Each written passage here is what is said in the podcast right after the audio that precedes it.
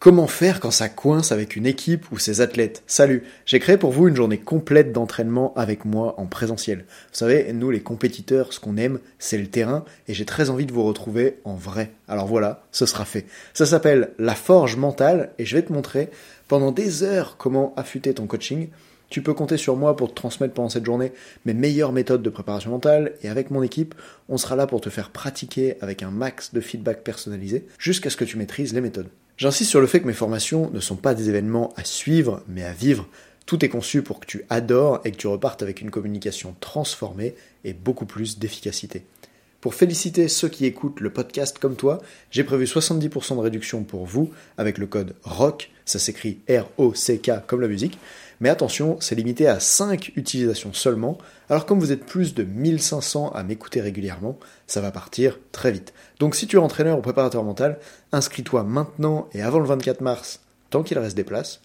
Tu as toutes les infos sur le lien que je vais te donner maintenant. Quand ça affichera complet, c'est trop tard. Pour ça, rends-toi sur www.bit.ly slash ANSI 2024 et tu inscris le code ROC dans le formulaire d'inscription pour profiter de toute la journée à seulement 45 euros. On se retrouve comme ça à Annecy le samedi 6 avril, au milieu des montagnes, dans un lieu absolument incroyable avec vue sur le lac, pour une formation dont tu te souviendras toute ta vie. Parce que c'est plus facile de marquer l'histoire des athlètes et de les rendre performants dans les moments décisifs de leur carrière quand on sait exactement quoi leur dire et comment faire. Réserve maintenant ta place ou écris-moi sur Insta si t'as des questions. J'ai hâte de te voir. Salut. En garde. Prêt? Allez c'est parti pour Parade Mentale, une mini-série spéciale du podcast Obsession Progression, dans laquelle on va parler spécifiquement du mental en escrime avec un coach expert de la discipline. Pour vous apporter des exemples croustillants de terrain et proposer des méthodes sur la préparation mentale en épée, au sabre ou encore au fleuret, j'ai choisi de faire appel à Ambroise Berthaud, maître d'armes diplômé d'État qui coach au club de Poitiers. Je lui ai demandé de venir avec des exemples spécifiques des plus gros challenges sur la dimension mentale dans son sport pour lui et pour ses athlètes. Mon intention, c'est de vous amener des études de cas précises pour qu'on parle réellement du terrain et que vous repartiez avec des techniques ou des prises de conscience pour améliorer vos perfs et riposter quand c'est difficile. Tout ça, peu importe la discipline, même dans des sports collectifs. On a pris beaucoup de plaisir à échanger parce que quand Ambroise amenait ses problèmes, je contre-attaquais avec des solutions et on faisait le lien avec d'autres sports dans lesquels les mêmes transformations seraient utiles.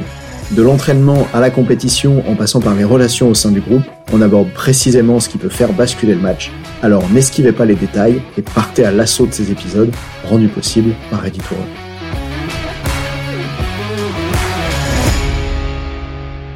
Salut les entraîneurs, les sportifs, les athlètes de haut niveau. Aujourd'hui, je retrouve Ambroise. On y va. Salut à tous. Alors aujourd'hui, je vais vous parler de relations, de mécanismes, d'interaction dans, dans mon groupe de compétiteurs qui sont parfois un petit peu compliqués. Alors je commence avec le cas de Pierre. Pierre, on lui a reproché de tirer à l'entraînement comme en compétition et de pas forcément s'appliquer à faire les exercices et de pas forcément se préoccuper que son adversaire en face de lui sur la piste puisse réaliser correctement l'exercice. Donc en gros, on lui a dit mais t'es égoïste, tu penses qu'à toi. Alors ça, ça a donné lieu à vraiment des tensions dans le groupe euh, trois ou quatre autres euh, escrimeurs du groupe clairement ne voulaient même plus s'entraîner avec lui pendant les séances. Et ça allait même au-delà de ça, puisque même avant les compétitions, dans le gymnase, on a toujours l'opportunité de, faire quelques touches d'échauffement avec les copains avant que la compétition commence vraiment. Et ben, ces mêmes personnes qui voulaient plus s'entraîner avec lui à la salle, voulaient pas non plus s'échauffer avec lui avant la compétition. Et ce qui était vraiment difficile quand ça s'est arrivé, c'est qu'en plus, ces jeunes-là, ils partageaient la même chambre à l'internat, au lycée, donc ils passaient toute leur vie ensemble. Donc même au-delà de l'escrime, ça a créé des tensions. Il y a eu des échanges de messages WhatsApp qui ont été difficiles. On a été obligé d'intervenir, nous, coachs, au sein de cette relation qui commençait à vraiment devenir toxique, pour apaiser les choses et remettre tout le monde à sa place. Comment vous y êtes pris? Alors déjà, les choses n'étaient pas clairement dites, pas clairement exprimées. Mais nous, on s'est rendu compte que dans le groupe, commençait à y avoir comme, euh, comme deux pôles qui commençaient à se créer. Ceux qui voulaient pas s'entraîner avec lui, et puis lui et d'autres qui, qui vivaient très bien la situation comme ça. Donc nous, voyant ça, on se dit, là, il y a quelque chose qui va pas, il faut qu'on intervienne dessus. Donc ce qu'on a fait, c'est qu'on a envoyé un message WhatsApp à notre groupe, en leur disant, voilà, on a remarqué que en ce moment, l'ambiance de travail n'était plus aussi bonne qu'avant, répondez-nous en message privé et dites-nous si de votre côté vous avez aussi perçu quelque chose. Et du coup, on a eu des réponses. On a eu des réponses et c'est comme ça que le problème, ce problème spécifique est remonté. Une fois qu'il est remonté, on a pris le groupe entier à l'entraînement. On leur a exposé clairement la situation sans donner de nom.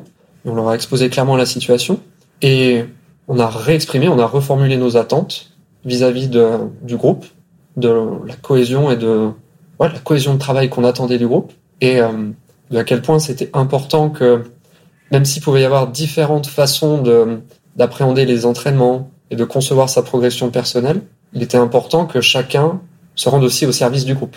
Ok. Est-ce que lui, il a évolué suite à ça? Carrément. Et ça demandait aussi à ce que les autres athlètes du groupe euh, acceptent de s'entraîner à nouveau avec lui? Absolument. Ça, ça aussi, arrivé? Ouais. Aujourd'hui, ça se passe bien. Il a été de nouveau accepté par l'ensemble du groupe, simplement parce que lui se met un peu moins la pression à l'entraînement.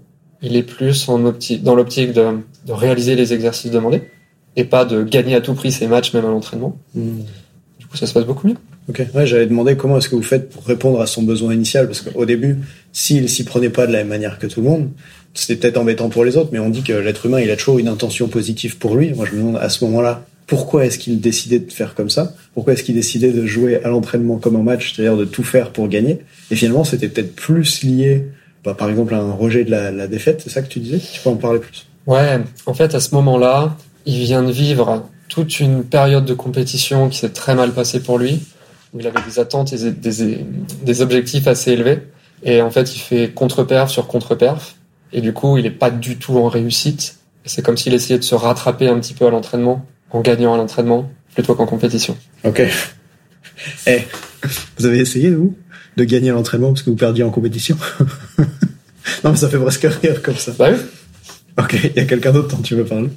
Ouais, j'aimerais aussi vous parler de Jérémy. Jérémy, qui est un des plus jeunes membres du groupe d'entraînement et qui, dernièrement, a été victime de moqueries et de paris un petit peu débiles sur lui et ses performances à l'entraînement et en compétition. On lui a aussi donné un surnom qui était pas très valorisant, tu vois, euh, qu'il a assez mal pris. Du coup, dernièrement, en fait, c'était pas plus tard que avant-hier. Avant-hier, il vient nous voir, moi et mon collègue, il vient nous voir pour nous dire à quel point ça peut plus continuer comme ça pour lui. Voilà, il peut plus supporter ses moqueries, il peut plus supporter ses paris faits sur son dos, il peut plus supporter ce surnom qu'on lui a donné. Ça nous a mis un coup, vraiment, parce qu'on s'attendait pas à ça. On n'avait pas conscience que ça existait au sein de notre club. Mm. Et donc là, bon, malheureusement, c'était proche des vacances de Noël et il y a déjà pas mal de sportifs qui étaient partis. Donc on n'a pas encore résolu le problème. Par contre, à la rentrée, ça va donner lieu à une nouvelle discussion avec le groupe. On va leur expliquer que faire des blagues, c'est cool si elles sont partagées par ceux qui en sont l'objet. Et là, en l'occurrence, c'est pas le cas. Donc, On va... leur appris à faire des blagues. Exactement. Quand elles sont drôles pour tout le monde. Sinon, c'est pas des blagues. Exactement. Non, mais c'est c'est assez fou parce que bon, il y a beaucoup de garçons dans ce dans ce club-là qui sont assez jeunes. La, la plupart ont moins de 17 ans et ils sont vachement dans cette dynamique de je te charrie, je te je te rabaisse pour euh, pour me faire mousser un petit peu, etc. C'est fait sans aucune espèce de malveillance. Seulement euh, quand c'est répété. Enfin bon, voilà, c'est le mécanique de harcèlement. Hein. Quand c'est répété, souvent, régulièrement, sur les mêmes personnes, ça fait chier quoi. En fait, je pense que c'est même pas vraiment un problème de répéter sur les mêmes personnes. C'est plutôt euh, comment est-ce que cette personne-là, elle se regarde elle-même. hein. Comment est-ce qu'elle se perçoit. Et je le vois, moi, des fois, je fais l'erreur au crossfit. En fait, je- quand je vais m'entraîner au crossfit, en général, on est un groupe de 12. Et ce que j'aime dans le crossfit, c'est le côté, même si je fais pas de compétition, c'est le côté compétition pendant l'entraînement. Que du coup, on est peut-être 12 à faire la même séance. Admettons, je sais pas, il y a des squats, des tractions, des épaulés. Et il y a 5 tours à faire de 10 mouvements sur chaque. Le but, c'est de finir ça le plus vite possible. Et puis des sauts, des box jumps et tout ça. Et souvent, je vais être dans ce truc où euh, bah, je vais charrier les autres à côté. Parce que ce qui, moi, me donne envie de faire de la muscu, alors que ça fait mal aux jambes, ça brûle, c'est douloureux, etc., c'est les interactions sociales qu'on peut avoir qui rendent le truc beaucoup plus amusant, drôle et, très différent de quand j'allais faire du fitness euh, tout seul dans une salle, euh, sur un plateau de muscu, etc. Et donc, j'ai remarqué que j'avais tendance à aller euh, challenger les gens parce que ça me fait rire. Des fois, si je te, vous me voyez pas, mais je suis en train de mettre un coup sur l'épaule en Ambroise. Si je te mets un petit coup, tu vas me mettre un petit coup aussi. Ou c'est bizarrement formulé. Si je te mets une tape sur l'épaule, tu vas me mettre une tape sur l'épaule. Et c'est amusant.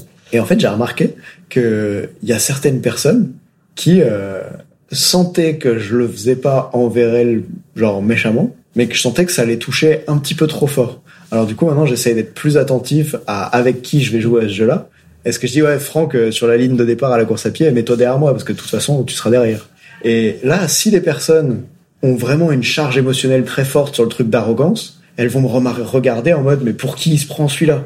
Alors que moi, je le fais juste en m'amusant, mets-toi dans mon rétro, de toute façon tu vas y rester, etc. Juste parce que j'ai envie que l'autre se dise, non, bah, je vais partir un peu plus fort que Nathan au départ, ça va être amusant, mm. ça va nous faire augmenter le rythme auquel on court. Et du coup, si je le fais pas avec la bonne personne, soit je me retrouve dans une situation où je suis mal vu par l'autre, lui, lui, il est arrogant, soit elle, elle se retrouve, la personne, touchée dans son ego, en mode, il m'a dit que j'allais être lent, ça veut dire que je suis quelqu'un de pas bien, je suis lent, etc. Et je parle de ça parce que bah, finalement, à mon âge, je peux retrouver ça dans des groupes d'entraînement, alors qu'on ne fait même pas de compétition, c'est du loisir, etc. Donc j'imagine que chez des jeunes de 14 ans qui commencent à découvrir la vie et la relation avec les autres, ce type de problème peut être très présent. Ben ouais, ouais, carrément. Surtout que Jérémy, qui est, euh, qui est victime de ça, enfin victime, qui se perçoit comme victime par rapport à cette situation-là, il est meilleur. Aujourd'hui, il a des meilleurs résultats que ceux qui, qui se moquent de lui. Hmm. Donc il a peut-être aussi cette impression que les autres font ça par jalousie. Et je pense qu'il y a cette dynamique qui est en train de se créer. Et nous, on a vraiment envie d'étouffer ce feu-là avant que ça, ça prenne trop. Mais déjà, quand Jérémy vient nous en parler, et juste on lui fait prendre conscience que, tu sais, c'est fait sans aucune malveillance, c'est certainement juste un jeu qui est en train de dégénérer, de mal tourner. Sûrement, ils se rendent pas compte de l'impact qu'ont leurs comportements sur toi aujourd'hui. Mais t'inquiète pas, on va avoir cette discussion avec eux. Ça ne pourra que s'améliorer, que s'arranger. Déjà, à partir de là, il, s'est senti mieux. C'est intéressant que tu proposes cette solution-là, parce qu'il y a un endroit où je suis pas d'accord avec toi. En fait, quand je dis je suis pas d'accord, c'est que si moi j'intervenais auprès de cet athlète, par exemple, j'aurais probablement pas les possibilités d'action que toi tu as. Ce que je veux dire là, c'est que toi tu peux intervenir auprès de l'athlète et ou auprès du groupe. Mm. Moi, si je suis coach mental et que je travaille depuis chez moi sur Zoom, entre guillemets, la seule personne que je peux aider, c'est l'athlète qui est face à moi. Mm. Je peux pas influencer les autres membres du groupe à évoluer. Donc quand je dis que je suis pas d'accord, je pense que c'est très bien ce que tu fais d'avoir l'intention d'agir auprès de toutes les personnes auprès desquelles tu peux agir. Mais moi, je serais obligé de m'y prendre autrement. Est-ce que je verrais bien comme solution avec l'athlète à ce moment-là C'est d'aller bosser d'une part sur comment lui il se perçoit. Et à ce moment-là, il y a un truc que j'aimerais beaucoup lui dire, c'est cette phrase qui dit, euh, tu sais, le monde, c'est pas une fenêtre, c'est un miroir. Les autres t'aident juste à te voir comme tu te vois. Qu'est-ce que tu peux dire à propos de cette phrase? Explique cette citation, tu vois. Et ce qui va être intéressant, c'est que là, il puisse dire, ah, ben, en fait, je me rends compte que c'est parce que je pense de moi que je suis nul ou parce que je pense de moi que je risque d'échouer ou je sais pas quoi, que quand les autres me le disent, ça me fait du mal. Souvent, je l'amène, en plus, en escrime, ça leur paraît bien, souvent, je l'amène avec cette idée de bouclier. On a tous un bouclier autour de nous, un peu comme dans World of Warcraft, quand j'étais plus petit, il y avait une espèce de bulle qu'on avait autour de soi, et cette bulle, elle te protège. Mais s'il y a un trou dans la bulle, un trou dans le bouclier, la flèche passe à travers. Et donc, soit on peut en vouloir aux gens de nous envoyer des flèches, soit on considère qu'en fait, dans un monde avec de l'adversité, dans un environnement difficile, aujourd'hui on risque pas de se faire manger quand on marche dans la rue par un, petit gradin de sabre, mais on risque de se faire critiquer par des gens, etc. Eh bien, soit on considère que c'est pas normal et qu'il faut que les gens changent, soit on prend la responsabilité de ce truc-là et on dit tiens, quand lui il m'envoie ça, ça m'indique où est-ce que dans mon bouclier j'ai un trou qui laisse passer des flèches. Et donc soit je veux que le monde change et qu'il n'y ait plus jamais de flèches, soit je me dis hmm, comment tu pourrais renforcer ce bouclier? Et c'est là que ça peut donner en, prépa mentale un travail super intéressant. Hmm. Par exemple sur l'estime de soi, jusqu'au moment où bah, tu vois, aujourd'hui, je fais de la, je fais de la publicité pour Reddit Rock, j'ai des haters, et quand les gens me critiquent, par exemple, il y en a plein qui disent, euh, pas dans, dans, les commentaires des pubs, il peut y avoir euh, c'est qui ce guignol, euh, t'es un coach mental en carton, etc. Mais euh, qui sont ces gens, tu vois? Et récemment, j'ai entendu une phrase qui disait ne prends pas les critiques de quelqu'un dont tu ne prendrais pas le conseil. Tu vois Est-ce que ça, c'est une idée qui peut aider ce jeune qui, en compétition, a de meilleurs résultats que les autres, si j'ai bien compris, et eh ben, à pouvoir choisir, en fait, de qui il prend les critiques? Et là où je veux en venir, c'est que dans la suite de sa carrière, il est 100% sûr, allez 99% sûr, qu'il va à nouveau rencontrer des gens qui le critiquent. Que ce soit parce qu'il devient vice-champion olympique et que les médias le critiquent, que ce soit parce que euh, il y a de, nouveaux de nouvelles personnes dans les groupes d'entraînement dans lesquels il va aller. Je sais pas s'il s'entraîne un jour à l'INSEP, hop, il va rencontrer une nouvelle personne, il pourrait être critiqué à nouveau. Et du coup, ce qui se passe pour moi, c'est que quand j'ai un athlète qui rencontre des problèmes avec les autres, je me dis, je pourrais essayer de trouver une solution pour changer les autres. Mais franchement, ça va être tellement dur parce que dès que les autres vont changer autour de lui, on aura un nouveau problème. Hmm. Alors évidemment, si le problème c'est l'entraîneur, ben je vais parfois essayer de aller résoudre le problème auprès de l'entraîneur. Mais avant de faire ça, je vais toujours essayer de voir si auprès de l'athlète lui-même, on peut pas résoudre déjà complètement le truc, dans le sens où ça sera un super tremplin pour la suite. Et je crois que c'est aussi les aider à reprendre leurs responsabilités. Bien sûr, c'est dur. Tu vois, quand, petite blague pour ceux qui nous écoutent. Quand je jouais au basket, quand j'étais plus jeune, je suis arrivé au premier entraînement avec un short de tennis. Parce l'époque, je jouais aussi au tennis. Et dans l'équipe, il y avait déjà un gars qui s'appelait Nathan. Et là, le meneur de l'équipe vient me voir et me dit, mais qu'est-ce que tu fais là, toi, avec ton short de, ping-pong? Et à partir de ce moment-là, parce que vous savez, au basket, ils ont des shorts très longs qui dépassent les genoux, etc. À partir de ce moment-là, tout le monde a rigolé, ah, ping-pong. Et ensuite, pendant trois ans, on m'a pas appelé Nathan, et c'était très pratique, parce que vu qu'il y avait deux Nathan, bah, c'est pas pratique d'appeler Nathan. À partir de ce moment-là, on m'a appelé ping-pong pendant trois ans. Et ça a été un véritable travail pour moi au début de, ok, la première semaine, la raison pour laquelle ils m'ont appelé ping-pong, c'est que j'avais un short qui correspondait pas aux critères. Et franchement, quand t'as 16 ans, bah, c'est dur de pas avoir la même tenue vestimentaire que les autres, tout sans rejeter et tout. Et le deuxième truc, c'est que j'étais tellement stressé, on devient pas propre mental pour rien, j'étais tellement stressé que sur le terrain, je renvoyais la balle. Sur le terrain, dès que j'avais un ballon, je la renvoyais à celui qui venait de me la donner. En fait, je faisais ping-pong. Parce que juste, je voulais pas faire une erreur avec ce ballon. Et la meilleure façon de pas faire d'erreur avec le ballon, c'est de pas porter le ballon dans tes mains. Et donc, c'est pour ces deux raisons-là, pas très cool, qui m'ont appelé ping-pong. Et j'ai dû travailler sur moi, je m'en souviens à l'époque, pour accepter ce surnom qu'on m'avait donné et comprendre qu'ensuite il s'en servait juste parce que c'était amusant. Finalement, c'est drôle, je me fais appeler ping-pong, c'est pratique parce qu'il y a deux Nathan dans l'équipe, etc. Et il a fallu que moi je sois capable de passer ce cap entre, en gros, ils me l'ont dit parce que je suis nul, je suis habillé nul et je suis nul au basket, à, en fait, aujourd'hui, ils continuent de me le dire parce que c'est amusant, sans regard pour le reste. Hmm. Il y avait un petit peu cette phase-là. Et donc je pense que c'est pour ça que c'est important de bosser aussi sur soi. Et j'imagine si l'entraîneur de basket à l'époque était venu voir l'équipe en disant bon bah Nathan il faut arrêter de l'appeler ping-pong, je crois que ce qui se serait passé, c'est que sur le terrain il l'aurait pas dit, mais il l'aurait dit dans le vestiaire, il l'aurait dit au lycée. Et du coup il y a tellement de situations dans lesquelles l'environnement peut être douloureux que des fois de revenir à comment je donne la responsabilité à l'athlète de boucher son bouclier, ça fait une différence. Qu'est-ce que ça t'inspire? Ça résonne vachement pour moi. Parce que moi aussi, j'ai été euh, comme la victime de ce genre de, de surnoms, de, de trucs comme ça, qui ont pu me blesser à l'époque, et qui aujourd'hui, quand j'y repense, me font juste sourire. Ouais, je pense que à la fois, ça va être cool d'éduquer le groupe sur faites gaffe les gars, dites pas n'importe quoi, n'importe qui, n'importe quand. Juste soyez attentifs à la personne avec qui vous faites vos blagues, par exemple. Et en même temps, Qu'est-ce qui fait d'après vous qu'une blague est bonne Ouais. Ah bah si tout le monde rigole, ok. Voilà, par exemple.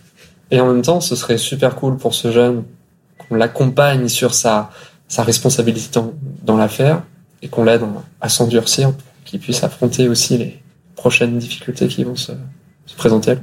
Et puis tout à l'heure, tu disais que tu sais, il avait un niveau plus élevé que les autres. Et à ce moment-là, il y a une chose qu'on m'a dit qui m'a beaucoup aidé. À l'époque où j'étais très critiqué comme moniteur de snowboard, par mon entourage, par mes collègues, j'en parle dans le premier épisode ou le deuxième, je sais plus exactement, du podcast. À l'époque, il y avait ces critiques qui étaient très fortes envers moi et que je trouvais pas justes. Par exemple, euh, bah, j'avais un master en STAPS en plus d'être moniteur de snowboard. Et quand je faisais une erreur comme moniteur de snowboard, j'avais un collègue grand, costaud et très menaçant qui venait me voir en me disant mais t'es vraiment une, une merde comme moniteur, tu devrais retourner à l'école. En disant euh, ça sert à rien tous ces cours que t'as suivis, euh, retourne à l'école, euh, de toute façon t'es bon à rien, va t'asseoir sur les bancs de l'école. Et en fait, il critiquait ça à l'époque et je comprenais pas trop, j'avais fait quand même des études sympas en STAPS, je pense que ça sert pour enseigner le snowboard. Et un jour on m'a dit tiens mais quelle serait la raison qui le touche lui à propos de l'école pour qu'il ait envie de te critiquer toi sur l'école? Et ce qui est marrant, c'est que quand on suit son parcours, ben, c'est quelqu'un qui avait été un petit peu, je dirais, décrocheur scolaire, un bac difficile, ensuite passage du monitorat très compliqué, etc.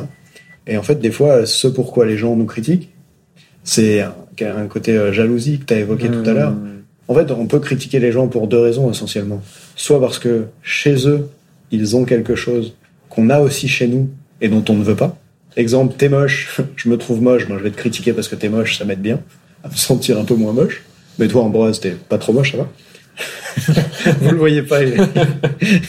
il est en train de réagir, je plaisante. Soit ce qu'on va critiquer chez l'autre, c'est ce que l'autre a, que nous on n'a pas, et qu'on aimerait avoir chez nous. Et d'ailleurs, quand j'étais jeune et pauvre, combien de fois est-ce qu'on a fait ça avec mes copains sur les riches? Mais finalement, je crois que la réalité, c'est qu'à l'époque, j'avais envie d'avoir plus d'argent. Donc, ce truc de critique par les autres en- envers nous, je trouve que ça, ça amène vraiment à se poser des questions au-delà de la victimisation sur euh, qui on est et là où on a besoin de progresser. Ce qui m'amène maintenant, quand je reçois des critiques, à être plus en mode euh, merci. Par exemple, quand je vois les haters sous mes publicités dont je parlais, eh ben, je vais lire les commentaires avec beaucoup de curiosité parce que pour moi, ça va être un indicateur. Je m'explique. quand le hater il fait une critique et que ça me touche pas du tout émotionnellement, qui dit euh, ouais, c'est qui ce guignol ou qui dit Nathan arrête de vendre de la prépa mentale aux enfants, c'est du vol, ils en ont pas besoin. Dans ma tête ça fait mais ils sont fous quoi. et tu vois j'ai pas de problème avec ça. Et si par contre, euh, admettons, c'est jamais arrivé mais si j'ai un client qui a suivi un des programmes de formation et qui sous une des pubs mettait comme commentaire euh, j'ai suivi le programme et j'en suis extrêmement déçu, voilà ce qui va pas. Ouf, là ça me toucherait parce que je me donne à fond pour que les clients aiment vraiment ce qu'on fait. Et ça m'amènerait, grâce au fait que ça me touche, à appeler ce client pour lui dire tiens comment est-ce qu'on peut améliorer la prochaine fois? Donne-moi du feedback à peut-être lui faire euh, je sais pas un geste sur un prochain programme ou même proposer un remboursement parce que je veux que des clients satisfaits tu vois toutes ces choses là et du coup je pense qu'au moment où tu prends plus de responsabilité sur la façon dont les gens te critiquent tu peux voir la chance qu'il y a derrière l'opportunité qu'il y a derrière et si du coup si vous accompagnez vous qui nous écoutez ou même vous-même euh, des sportifs des personnes qui font face à des critiques souvent on a tendance à vouloir changer le monde autour mais quand on fait ça, on passe vraiment à côté de l'opportunité de se changer soi pour devenir meilleur. Et c'est ça le but de ce podcast, Obsession Progression, c'est de devenir meilleur. Alors Ambroise, merci d'avoir partagé ce que tu as partagé dans cet épisode. Et à très vite pour le prochain, à moins que tu veuilles rajouter quelque chose. Ouais, je sais pas si on a le temps. En fait, tout ce que tu me dis là, euh, ça me fait penser à une autre escrimeuse que j'ai accompagnée. Vous avez vu, souvent je dis que c'est la fin de l'épisode, mais en fait c'est pas, la fin. c'est pas la fin. Allez, même avec Ambroise, je le fais. Et cette escrimeuse-là, elle, a une situation familiale compliquée. Elle doit gérer sa petite sœur de 7 ans et demi. Sa maman est infirmière et quand elle est pas au travail, elle est pas non plus à la maison. C'est pas ce qu'elle fait. Son papa euh, a pas le droit de se rapprocher d'elle. Enfin, c'est un bordel. Et euh, du coup, cette, cette jeune escrimeuse là de, de, de 15 ans, bah, c'est elle qui gère tout dans la maison. Elle fait le ménage, elle fait les lessives, elle fait à manger, elle s'occupe de sa petite sœur et tout ça. Et en fait, sa maman, elle est injuste envers elle parce qu'elle la critique. Dès qu'elle a l'occasion de la critiquer, elle la critique. Et en fait, moi je l'ai accompagnée, cette escrimeuse, en lui, faisant remarquer que, regarde, en fait, ce qu'elle est en train de critiquer chez toi, c'est tout ce que elle-même ne fait pas pour remplir son rôle de maman. En fait, ce qu'elle est en train de critiquer chez toi, c'est ce qu'elle perçoit comme un, comme un manque chez elle. Et du coup, en amenant comme ça un petit peu d'empathie dans la relation, au début euh, de, notre conversation, elle était en mode oh, j'en peux plus de ma mère, j'ai envie de me barrer, j'en peux plus. À la fin, elle était en mode euh, bon ok, ça va être dur, mais je comprends ma maman et juste je vais continuer, je vais serrer les dents, je vais endurer ça. En même temps, je gagne en autonomie. En même temps, j'apprends à gérer un foyer. En même temps, j'apprends à élever un enfant. En même temps, ça me pousse à me dépasser au lycée pour avoir des bonnes notes et me sortir de cette situation de merde pour avoir une bonne situation plus tard. Et euh, c'est exactement ça en fait. C'est exactement ce qui se passe avec ces jeunes escrimeurs qui critiquent Jérémy parce qu'il est meilleur que lui. En fait, ils sont juste en train de se critiquer eux-mêmes ou de se rendre compte eux-mêmes qu'ils n'ont pas ce qu'ils voudraient. Et ils préfèrent reporter ça sur Jérémy plutôt que se remettre en question et progresser eux. Trop bien. D'ailleurs, ça me permet de faire le lien avec finalement quand vous allez aider ces jeunes à évoluer, ce que j'ai compris qu'au sein du groupe, tu voulais pas juste aider Jérémy, mais intervenir auprès de tout le monde. Soit on pourrait le faire de façon, à nouveau, tu sais, euh, posture haute, descendante, en mode, euh, ok, ben les jeunes, voici ce qu'il ne faut plus dire, etc. Et avoir un cadre très strict. Et par exemple dire, ben, s'il y en a un que j'entends dire ça ou qui m'est rapporté dire ça, il va être exclu, il fait des pompes ou j'en sais rien. Tu vois, tous les trucs de posture haute qu'on peut imaginer, la punition, t'as pas fait tes devoirs, tu prends 4 heures de colle et tout. Soit on peut faire ça, soit on peut réunir ces jeunes et les questionner sur ce qu'ils font d'une manière avec laquelle ils peuvent prendre conscience de qu'est-ce que ça dit à propos d'eux de là où ils ont besoin de progresser, etc. Et donc je pense que même cette résolution de conflit, elle peut être appliquée aux principes du coaching, qui sont, tiens, est-ce que tu te places en position haute ou en position basse? Comment tu aides l'autre à décider de changer de comportement? Est-ce que tu lui imposes un changement de comportement? Ou est-ce que tu l'amènes à une prise de conscience qui fait qu'il décide lui-même de changer de comportement? Évidemment, dans le temps, certains vont être plus durables que d'autres, mais parfois, on n'a juste pas le temps. Donc, euh, je suis pas en train de dire qu'il faut jamais prendre la posture haute. Hein. Des fois, il faut juste dire aux jeunes, euh, non, arrête d'harceler cette personne. Enfin, tu vois ce que Heureusement que des fois, il y a la loi, la prison, enfin, les trucs comme ça. Euh, la prison, je sais pas, mais vous voyez ce que je veux dire. Je, je suis pas en train de dire, n'ayez plus jamais une position haute et il faut que les gens comprennent et évoluent par eux-mêmes. Je suis en train de dire, à plein d'endroits, si on peut faire évoluer par eux-mêmes, c'est cool. Et je me demande, euh, tu vois, aujourd'hui, à quel point dans le cadre du, du harcèlement scolaire, à quel point aujourd'hui dans le cadre de toutes ces critiques, les injures qui sont faites auprès des autres, à quel point on aide ceux qui harcèlent à comprendre ce qui se joue pour eux et pas juste avec des punitions en fait. mais j'ai pas la réponse à cette question. Donc si vous l'avez, je sais qu'il y a des fois il y a des profs de PS ou des gens qui travaillent dans, dans l'éducation qui écoutent ça. je serais curieux d'avoir votre retour. Merci. Et on se retrouve très vite pour un prochain épisode. Ciao.